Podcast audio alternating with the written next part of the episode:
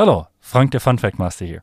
Nächster Funfact ist, obwohl es nicht wahr ist, glauben manche Leute, dass Salz mehr wert war als Gold. Die Annahme entstand, weil a. das normale Volk braucht Salz und kein Gold, b.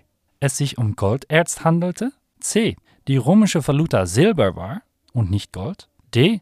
weil es sich um der Import handelte.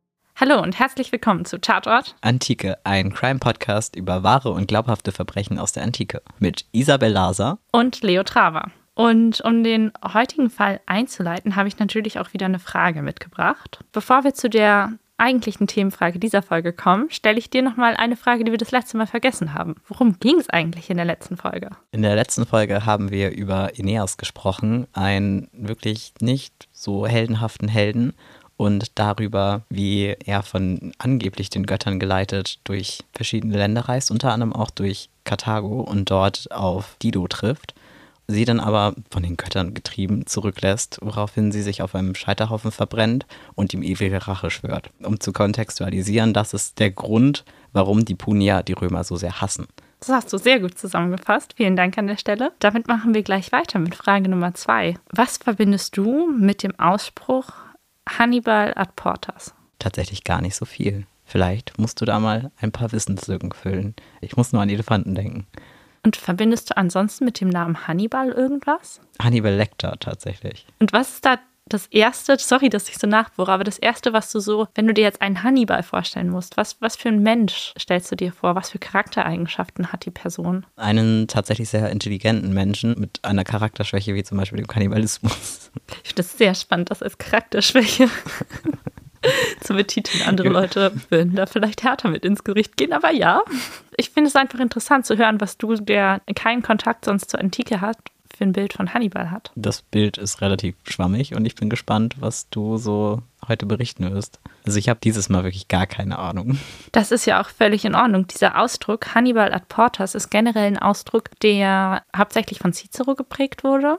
Und Cicero hat ihn verwendet, um klarzumachen, dass Gefahr unmittelbar bevorsteht. Und wenn Cicero diesen Ausdruck verwendet hat, kann man davon ausgehen, dass der zu der Zeit als klassisch gebraucht wurde. Also das bedeutet, Hannibal ad Portas muss für Römer ein unmittelbares Gefühl von die Gefahr ist im Verzug ausgelöst haben. Ansonsten hätte Cicero das ja nicht so verwendet oder in seinen Reden gesagt. Und generell kann man davon ausgehen, dass eben von Cicero einfach viel überliefert ist und man deshalb Cicero als Quelle hat, was ja nicht heißen muss, dass andere Leute das zu der Zeit nicht verwendet haben. Also das heißt, es war so ein Ausdruck und ist auch immer noch ein im Duden stehender Ausdruck übrigens für Gefahr steht unmittelbar bevor. Und ich finde es einfach unglaublich spannend, auch wie du Hannibal als Namen wahrnimmst und dass du sofort an Hannibal Lecter denkst, weil ich finde, dass das auch, wie du ihn jetzt beschrieben hast, dass das jemand ist, der eigentlich klug ist, aber Straftaten begeht. Ja, und ich finde, das ist super spannend, dass sich das bei dir auch immer noch so gehalten hat oder so verfestigt hat, weil ich nicht davon ausgehe, dass das bei jeder Person unmittelbar immer so ist oder jedem bewusst ist, warum das so ist oder auch, dass du an Elefanten denkst. Und deshalb denke ich, ist es ganz gut, wenn ich jetzt wirklich in dieser Folge mal über jemanden rede,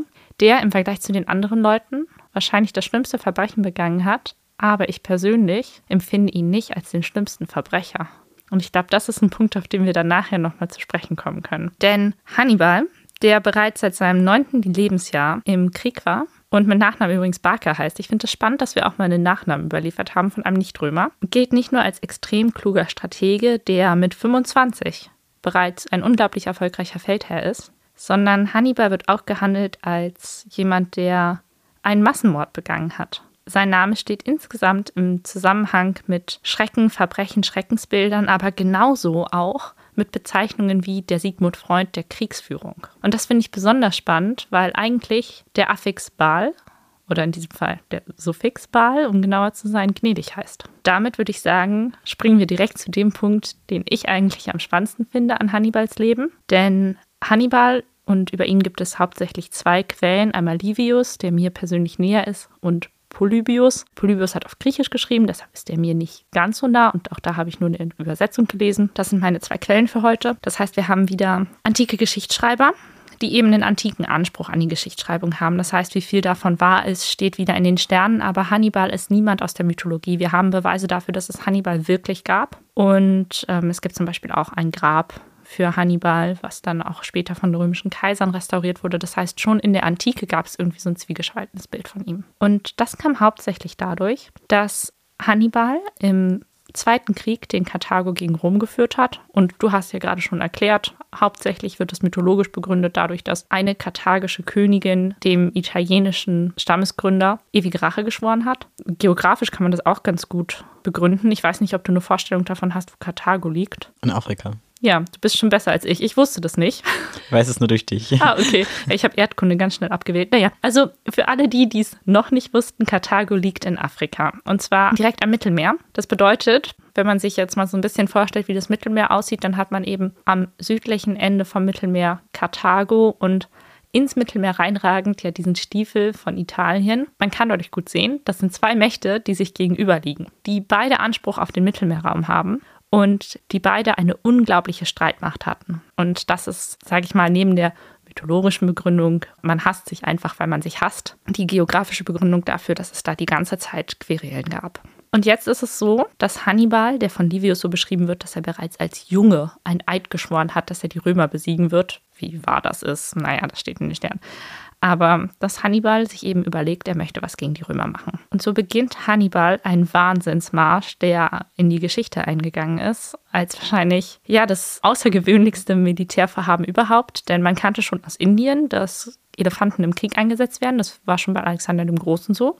Aber Hannibal hat jetzt zum ersten Mal im Römischen Reich Elefanten zur Kriegsführung eingesetzt. Da muss man sich vorstellen, dass das echt kleine Elefanten waren. Die waren deutlich kleiner als heutzutage Elefanten sind, aber es waren trotzdem Elefanten. Und die meisten Leute waren davon komplett überwältigt, weil dann so Darstellungen geschrieben wurden wie ein riesenhaftes graues Tier mit seinem Schwanz im Gesicht. Was natürlich irgendwie zutrifft. Wenn man einen Elefanten sieht, dann denkt man, das, das Tier ist irgendwie umgekehrt, das hat den Schwanz im Gesicht. Also um das festzuhalten, ich habe noch nie zuvor einen Elefanten gesehen. Genau. Was ein Elefant war, war unbekannt. Das größte Tier, was man bis dahin kannte, war wahrscheinlich entweder ein Pferd oder ein Bär. Und im Krieg definitiv dann ein Pferd, kein Bär. Einfach um sich diesen Schrecken vorzustellen. Übrigens, ich entschuldige mich wieder beim Funfact Master, die Karthager waren auch wirklich kluge Strategen, die hatten die Elefanten in der Stadtmauer. Das heißt, die Stallungen waren die Stadtmauer. Also wenn du es geschafft hast, nach Karthago zu kommen, dann hast du die Stadtmauer zerstört und dann guckst du den Elefanten an und dann rennst du wahrscheinlich direkt wieder, weil du dir denkst, oh mein Gott, was ist das? Das ist gruselig. Die haben ja auch riesige Hauer. Also ich weiß nicht, ob du aus dem Kopf weißt, wie lang so ein Elfenbeinzahn ist, aber. Nee. Wenn, wenn du schätzen müsstest. Ich würde so zwischen 70 Zentimeter und 1,30 Meter schätzen. Ich hätte auch gedacht, so vielleicht mein Arm oder so. Man muss dazu sagen, Isi hat einen sehr langen Arm. Ja, okay, das stimmt. Ich bin riesig. Ähm, aber also ich muss sagen, auch ich hätte Angst, wenn ein Elefant einfach so auf mich zukommt, besonders wenn ich noch gar nicht weiß, was ein Elefant ist. Aber Hannibal hat nicht nur 37 Elefanten mit, sondern auch tausende Soldaten, als er sich aufmacht durch Afrika nach Spanien und Frankreich. Und das ganze Gebiet ist voller Feinde. Das heißt, auf diesem ganzen Marsch kämpft seine Armee schon immer weiter gegen Feinde, denn Gallien ist noch nicht pazifiziert. Das macht erst Caesar circa 200 Jahre später. Das Gelände ist insgesamt unwegsam, weil es auch noch nicht durchgängig römisches Reich ist. Viele Straßen sind weder existent noch, wenn sie dann existieren, gut befestigt. Und es gibt ganz viele Flüsse ohne Brücken. Und da finde ich auch eine Sache, die einfach unglaublich spannend ist. Daran sieht man, wie gut organisiert Hannibals Armee war. Die haben, wenn sie Flüsse überqueren mussten, größere Schiffe genommen, um die Strömung zu blocken, dann Flöße mit Erde bedeckt, auf die sie die Elefanten geführt haben und sind dann teilweise schwimmen, teilweise auf Flößen über diesen Fluss gelaufen. Also quasi die erste Grün- oder Wildbrücke. Und das finde ich super spannend. Man muss vielleicht dazu sagen, das war circa 250 vor Christus. Also das ist ewig her. Wahnsinn. Ja. Und wenn sie nicht gerade Flöße mit Erde bedeckt haben und so Übergänge geschaffen, dann haben sie zum Beispiel aus Bäumen Kanus geschnitzt und sind teilweise aber auch tatsächlich einfach über den Fluss geschwommen. Es sind ganz lustige Darstellungen, also geschriebene Darstellungen davon, wie die Elefanten ihren Rüssel als Schnorchel benutzen. Ich mag die Vorstellung irgendwie sehr. Ich glaube, dass Elefanten tatsächlich mit dem Rüssel über Wasser schwimmen. Ja, ähm, und so kam dann Hannibal irgendwann nach tausenden kleineren Gefechten mit der römischen Armee im Nacken an den Alpen an. Es ist tatsächlich so, dass die Alpen jetzt nicht durchgängig super hoch sind, aber es gibt genug hohe Berge in den Alpen und ich habe mal so ein bisschen recherchiert. Man kann sich Hannibals Route als Wanderweg kaufen sozusagen und dann den geführt begehen. Mhm. Ähm, die wurde rekonstruiert anhand von alter Pferdekacke, die man da im Eis gefunden hat, bei der man dann sagen konnte, oh, guck mal, die ist 2000 Jahre alt. Ich glaube, das war Hannibal. Das heißt, ein bisschen vage ist es, aber man kann davon ausgehen, dass Hannibal eben nicht über Gipfel gegangen ist, aber trotzdem die Passstraße circa 3000 Meter hoch war. Und das ist schon heftig. Und das mit 37 Elefanten. Vor allem können wir uns die Lage wahrscheinlich besser vorstellen, wenn ich dazu noch was erzähle. Es ist tiefster Winter, es ist wirklich kalt. Ich war schon im Sommer wandern und ich habe schon im Sommer Schneefelder gesehen, denn auf 3000 Meter ist es einfach kälter und der Schnee hält sich gerade im Schatten ewig. Diese ganze Tortur hat circa zwei Wochen gedauert, also die gesamte Alpenüberquerung. Und die Soldaten hatten ja nicht nur ihre Rüstung, sondern auch Marschgepäck mit und konnten wahrscheinlich wenig rasten, weil du einfach in den Alpen nicht für das gesamte Heer, was Hannibal mit hatte, so viel Platz hattest, dass die alle auf einmal rasten können. Also das muss unglaublich anstrengend gewesen sein. Und tatsächlich haben die meisten Elefanten diese Alpenüberquerung gar nicht so gut überstanden. Also man geht davon aus, dass null Elefanten überlebt haben. Dieses Bild von den Elefanten hat sich halt hartnäckig im Kopf der Menschen gehalten bis heute. Also während Hannibal jetzt über die Alpen gekommen ist, haben sich natürlich auch die Römer eine Strategie überlegt, denn jetzt ist Hannibal wirklich nah an den Römern dran. Und was man bisher vielleicht noch halbwegs ignorieren konnte, aber nicht ignoriert hat, wird einfach immer schwerer zu ertragen. Die Strategie der Römer bleibt aber so, wie sie bisher auch war. Zwar versuchen die Römer einfach Hannibals Heer ermüden zu lassen und ihnen den Nachschub abzuschneiden. Das heißt, die versuchen einfach Hannibal sozusagen durchs Land zu treiben, ihn nicht rasten zu lassen und dadurch erhoffen sie sich, dass der einfach irgendwann mitsamt seinen Truppen so müde ist, dass er es gar nicht weiter schafft. Außerdem, die Anweisung ist so unglaublich schwierig aus Sicht der Römer. Es gab die Anweisung vom regierenden Konsul oder von den regierenden Konsuln, dass man seine Häuser und seine Ernte zu verbrennen hat, wenn Hannibal kommt. Damit die nicht plündern können oder wie? Genau, aber das bedeutet natürlich auch, dass es dem römischen Volk nicht gut ging. Ja, das ist schon sehr drastisch. Ja, man hat tatsächlich auch an so Münzenfunden gesehen, dass zu der Zeit, das fand ich auch ganz spannend, die Menschen mehr Münzen gehortet haben. Also das scheint echt so ein omnipräsentes Bedrohungsgefühl da gewesen zu sein. Und natürlich auch eine generelle Knappheit von Ressourcen. Die haben ja alles verbrannt. Ja, also stell krass. dir das mal vor, du hast ja auch einen Vater mit landwirtschaftlichem Betrieb. Ihr hättet alles verbrennen müssen, nur weil ihr am Hintergr im Hintergrund seht, dass die Armee kommt. Es ist ja an sich schon schrecklich genug. Und das ist so ein bisschen die Ausgangssituation dafür, dass es dann im August 216 doch eskaliert. Die Schlacht, die einfach bisher sich immer wieder angekündigt hat, aber verzögert wurde, ist jetzt nicht mehr weiter zu verzögern. Und so kommt es dazu, dass Hannibal in der heißen, ungemütlichen Augustsonne auf eine baumlose Ebene, die unglaublich flach und daher perfekt für Reiter ist, nahe der Stadt Cannae kommt. Und bevor wir jetzt über den Krieg sprechen, wollte ich noch mal so ein paar Hintergrundinformationen dazu loswerden. Denn Krieg war zu der Zeit anders als heute. Ich will nicht sagen, dass Krieg humaner war, aber es gibt schon sowas wie Nachtruhe. Oder dass man halt erstmal Lager aufschlägt und sich ein bisschen anguckt. Das ist nicht so, wie man das sich heute vorstellen würde, dass man im Hintergrund den Feind sieht und sofort schießt. Krieg war einfach geordneter zu der Zeit. Das heißt nicht, dass ich den Krieg damals schöner fand, aber es ist einfach eine andere Art, Krieg zu führen als heute. Natürlich sah auch so ein Heer anders aus, als es heutzutage aussieht. Das römische Heer bestand aus 16 Legionen. Wem das nicht sagt, kann vielleicht mehr damit anfangen, dass es 80.000 Mann waren. Und da sprechen wir nur von den Fußsoldaten, also von der Infanterie. Das römische Heer hatte aber natürlich auch noch eine Kavallerie, wobei man dazu sagen muss, die hatten die Römer tatsächlich eher, weil das halt dazugehört hat. Aber die Römer waren jetzt nicht unbedingt besonders gewandt darin, zu Pferd zu kämpfen und hatten auch generell zu dem Zeitpunkt noch kein Berufsheer. Das heißt, die Leute, die da eingezogen wurden, waren ganz normale römische Bürger, was bedeutet männlich und erwachsen. Erwachsen wurde man, sobald man eine Togga angezogen gekriegt hat und das war immer so, je nachdem, wie reif du auch warst, konnte das mit 14 sein, mal auch ein bisschen später. Und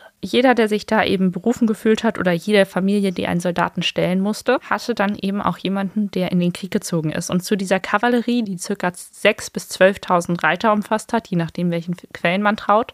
Denn das Problem ist, keiner der Schriftsteller war im Punischen Krieg. Und wenn Livius jetzt über die Römer schreibt, dann ist natürlich sein Fokus ein bisschen Schadenminimierung, denn ich glaube, es ist nicht zu viel gesagt, wenn ich erzähle, diese Schlacht verlieren die Römer. Und da möchte man dann natürlich die Zahlen so ein bisschen nach unten drücken. Und andere Darstellungen haben vielleicht nicht unbedingt diesen Anspruch, aber man weiß trotzdem nicht genau, wie viele Menschen das waren. Man muss nur dazu sagen, die Leute, die in der Kavallerie waren, also die sich ein Pferd leisten konnten, die haben ihr privates Pferd mitgebracht. Also die sind in den Krieg geritten, weil sie zu Hause auch ein Pferd hatten, denn man musste selber für sein Pferd und sein Equipment aufkommen. Also die mussten auch dann irgendwie gucken, wie sie das versorgen. Genau. Krass. Okay. Das musstest du dir halt Wow. erstmal leisten können. Dementsprechend war dann aber deine Hauptberufung auch nicht der Kampf zu Pferd. Das heißt, wir haben auf der römischen Seite 80.000 Fußsoldaten und 6.000 bis 12.000 Reiter. Aber wir haben natürlich auch Hannibals Heer. Und auch da habe ich ein paar Zahlen mitgebracht. Und zwar stellt Hannibal dem römischen Heer 40.000 Soldaten gegenüber, was natürlich die Hälfte ist, also erstmal drastisch weniger. Aber er hat 20.000 Reiter. Und ich weiß nicht, ob du dich noch daran erinnerst, was ich am Anfang gesagt habe zu der Ebene. Sie war gut für Reiter. Das heißt, das ist schon ein strategisch guter Ort für Hannibal, um jetzt auch hier zu kämpfen. Und man muss noch dazu sagen, dass Hannibals Heer keine Karthager umfasst hat. Wenig Punier, also wenig Afrikaner, aber definitiv keine Leute aus der Stadt Karthago. Das waren keine Soldaten. Dafür hat Hannibal aber auf diesem ganzen Marsch, den er zurückgelegt hat, ein großes Ziel verfolgt. Und zwar hat er versucht, die Bundgenossen von den Römern, die sie hatten, gegen die Römer aufzuwiegeln und Feinde mitzunehmen. Das heißt, er hatte viele Kelten, Gallier und Spanier mit, die alle rumfeindlich gesinnt waren. Und dementsprechend hatte er schon Menschen auf seiner Seite, die eben nicht eingezogen wurden und jetzt fürs Vaterland kämpfen wollten, sondern die mit dem Gedanken in die Schlacht gezogen sind, dass sie Krieger sind. Und ich finde, das macht schon auch nochmal einen Unterschied so vom Mindset. Ja, man kennt es ja, ein gemeinsames Feindbild vereint dann doch mehr, als man denkt. Aber eigentlich auch total klug. Also dann hat er quasi während der Reise sich immer mehr Leute dazugeholt. Ja. Also der Plan von den Römern ist absolut gar nicht aufgegangen. Also er hatte komplett das Gegenteil getan. Statt immer schwächer zu werden, ist er immer stärker geworden. Genau, es kamen halt keine Leute aus Karthago nach, aber da hat er auch keine Truppen herbezogen. Genau, das heißt, die Römer haben mit ihrer Verzögerungsstrategie dafür gesorgt, dass Hannibal wachsen konnte. Und diese ganzen kleinen Gefechte, die der unterwegs geführt hat, haben natürlich seine Armee auch gestärkt. Denn der hat mit dieser Konstellation von Armee ja immer wieder gekämpft. Während die Römer jetzt 80.000 Menschen in die Schlacht führen, das ist schon gewaltig und die hatten auch militärisches Training, denn die römische Schlachtordnung war sehr strikt. Aber Hannibals Soldaten haben natürlich schon miteinander gekämpft und das ist ja auch nochmal ein großer Vorteil. Und die römische Schlachtaufstellung ist vielleicht ein bisschen schwierig, ohne weitere Illustrationen darzustellen. Auf Instagram könnt ihr euch jetzt, wenn ihr die Folge hört, Begleitmaterial angucken und da habe ich mal aufgezeichnet, wie das römische Heer gegen die Karthager stand. Leo hat jetzt die schwierige Aufgabe, sich das selbst zu visualisieren. Und zwar haben wir ein dreigliedriges Heer, in dem an den Flügeln jeweils die Kavallerie aufgestellt ist. Und da haben wir auf der linken Seite die Kavallerie der Bundesgenossen der Römer, also das heißt all die Leute, die die Römer unterstützt haben und die Unterstützung von den Römern gekriegt haben und sich Pferde leisten konnten, sind angeführt von Konsul Paulus auf der linken Seite. In der Mitte haben wir dann die 80.000 Fußsoldaten und auf der rechten Seite haben wir Varro, der die Kavallerie der römischen Bürger anführt. Das ist vielleicht ein schlechter Vergleich, aber 80.000 Leute, das ist so viel wie das Wacken Open Air als Größenordnung. Ich finde, das ist ein guter Vergleich, weil ich mir immer nicht sicher war, ob ich 80.000 viel oder wenig finde. Wenn du sagst ganz Wacken, dann finde ich das sehr viel. Und dem gegenüber steht jetzt auch dreigliedrig aufgeteilt mit in der Mitte der Hälfte von Wacken, nämlich nur 40.000 Mann, Hannibals Heer. Und der hat eine ganz besondere Kavallerie, denn der hat sowohl leichte Reiter auf ganz kleinen, wendigen Pferden mit wenig Gewicht, als auch eine normale, schwere Kavallerie. Und diese Leichtreiter stellt er den römischen Reitern gegenüber und die schwere Kavallerie unter der Führung von Hasdrubal, übrigens nicht Hannibals Bruder, stellt er Paulus und den Bundesgenossen gegenüber. Und so treffen die beiden Heere jetzt aufeinander und die Römer sind es gewohnt, in sehr strikter Kampfordnung zu kämpfen. Die sind wirklich danach gedrillt. Es gibt innerhalb dieser Infanteriemitte noch eine Dreigliederung, auf die ich jetzt aber nicht weiter eingehe, weil das, glaube ich, auch zu weit führen würde. Aber die Römer sind wirklich gewohnt, in einer Haltung durch ein Gefecht zu marschieren. Die kämpfen gar nicht wirklich. Die erdrücken einen mit 80.000 Mann. Die walzen einen nieder. Du musst ja auch erstmal jemanden finden, der noch mit dir kämpfen möchte, wenn du da ankommst und du hast mal 80.000 Mann im Gepäck. Auch da wieder eine Asterix- und Obelix-Referenz. Ist es die Formation Schildkröte? Also, dass man sich das vorstellen kann, dass sie sich so mit ihren Schilden so zusammen. Und tatsächlich ist diese Formation, die auch Phalanx genannt wird, griechisch für so Walze. Also, das passt sehr gut. Und ich muss jetzt kurz gestehen, dass ich das im Hintergrund mal eben nachgucke.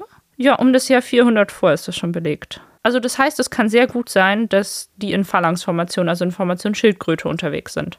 Was auch Sinn ergibt, denn dann bist du ja geschützt gegen Bogenschützen von oben, gegen Angriffe von vorne und übrigens sowohl gegen Stich als auch gegen Hiebwaffen. Also es gibt ja verschiedene Arten von Schwertern, welche mit denen du eher so auf die Brust zielst und dann abstichst quasi oder welche mit denen du auf den Kopf haust.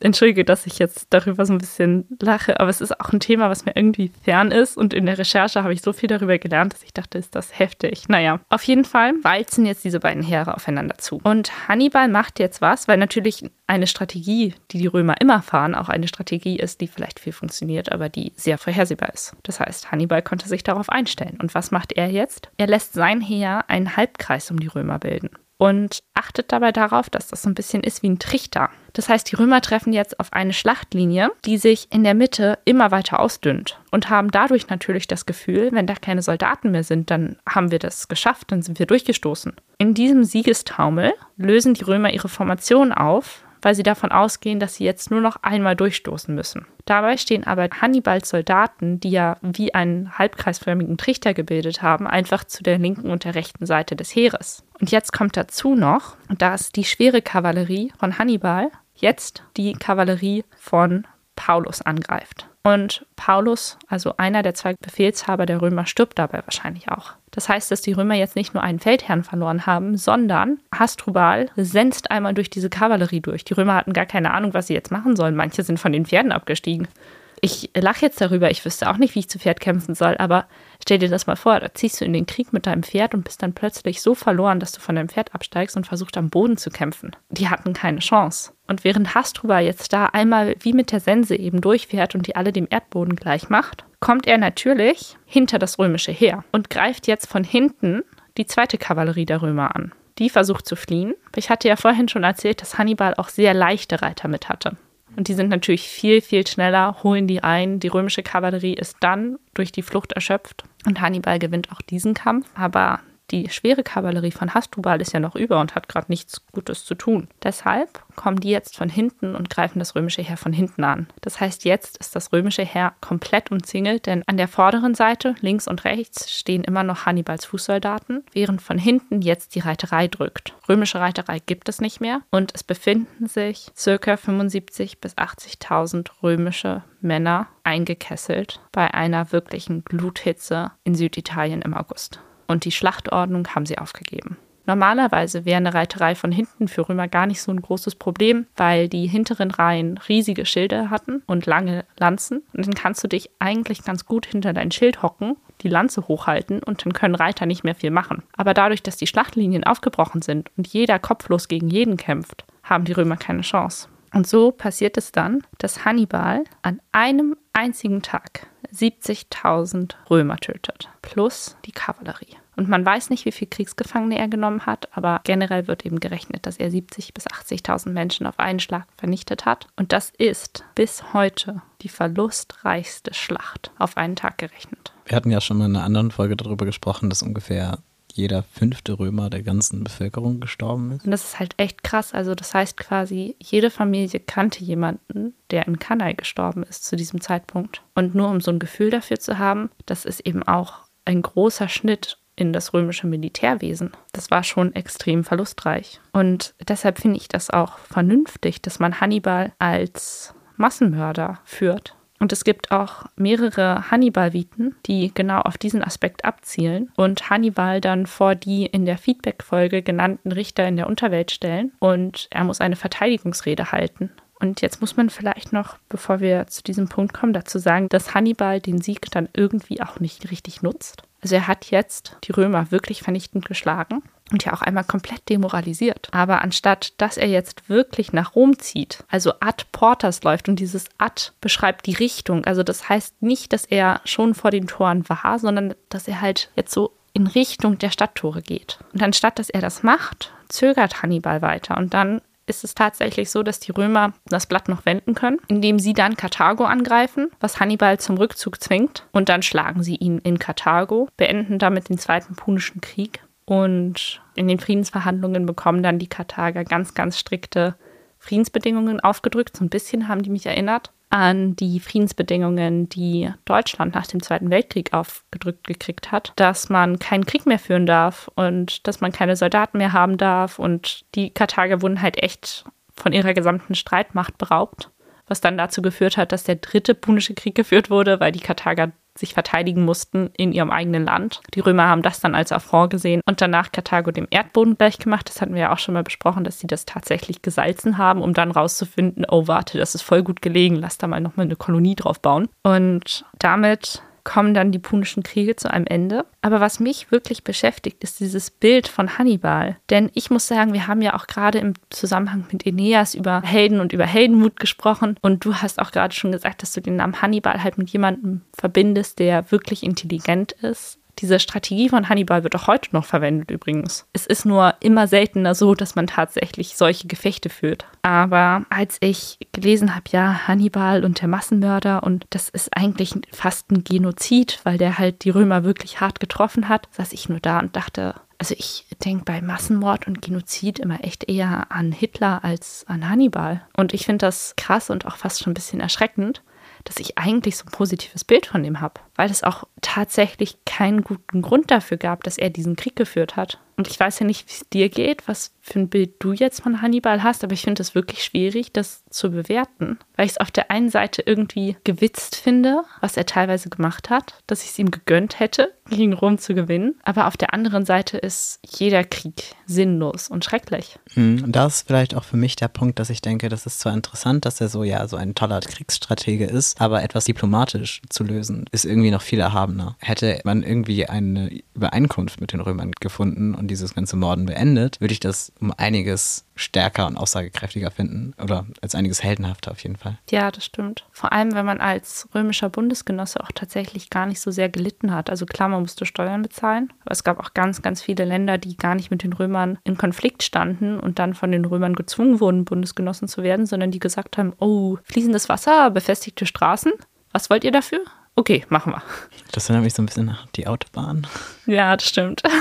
Aber es ist tatsächlich so, dass die Römer dann nochmal sehr viel strukturiert haben. Ich denke, dass man garantiert das irgendwie geschafft hätte, zu römischen Konditionen natürlich, sich dem römischen Reich anzuschließen. Und dass es dann schon auch besser ausgegangen wäre, als halt ja auf so einen Rachetrip zu ziehen. Und auch gerade dieser Aspekt der Rache. Und ich finde das lustig, dass das dann auch wieder, weil wir ja gerade in der Aeneas-Folge auch über diesen Zwiespalt zwischen Rache und Gnade gesprochen haben, dass eigentlich Gnade eine römische Tugend ist und Aeneas das komplett ignoriert, weil er aus Rache mordet. Und so ähnlich macht das ja jetzt Hannibal, dessen Suffix im Namen immer noch gnädig bedeutet. Und Gnade sehe ich in seinem Handeln definitiv nicht. Der nee. hätte ja in dem Moment, in dem er sieht, er hat die Römer auch alle zu Kriegsgefangenen machen können. Ich weiß nicht, wie realistisch das ist, aber muss man immer jeden umbringen? Vor allem, wenn wir nochmal auf die Lucretia-Folge eingehen, da haben wir ja über dieses Narrativ die und wir gesprochen im Zusammenhang mit Kriegshelden. Er hat es ja geschafft, zum Beispiel Gallien und Spanien zusammen kämpfen zu lassen. Wir haben einen gemeinsamen Feind, mhm. die und wir.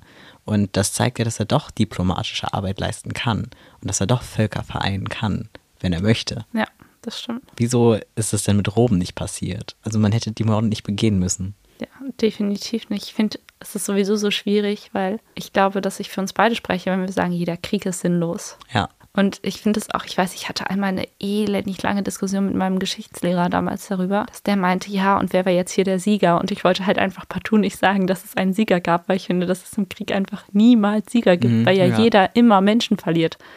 Und deshalb wollte ich jetzt auch nicht, ich glaube, ich habe das an einer Stelle gesagt, dass die Geschichte natürlich immer die Sieger schreiben. Ich finde, das ist eine schreckliche Art und Weise, das darzustellen. Denn würdest du sagen, dass die Römer hier Sieger sind?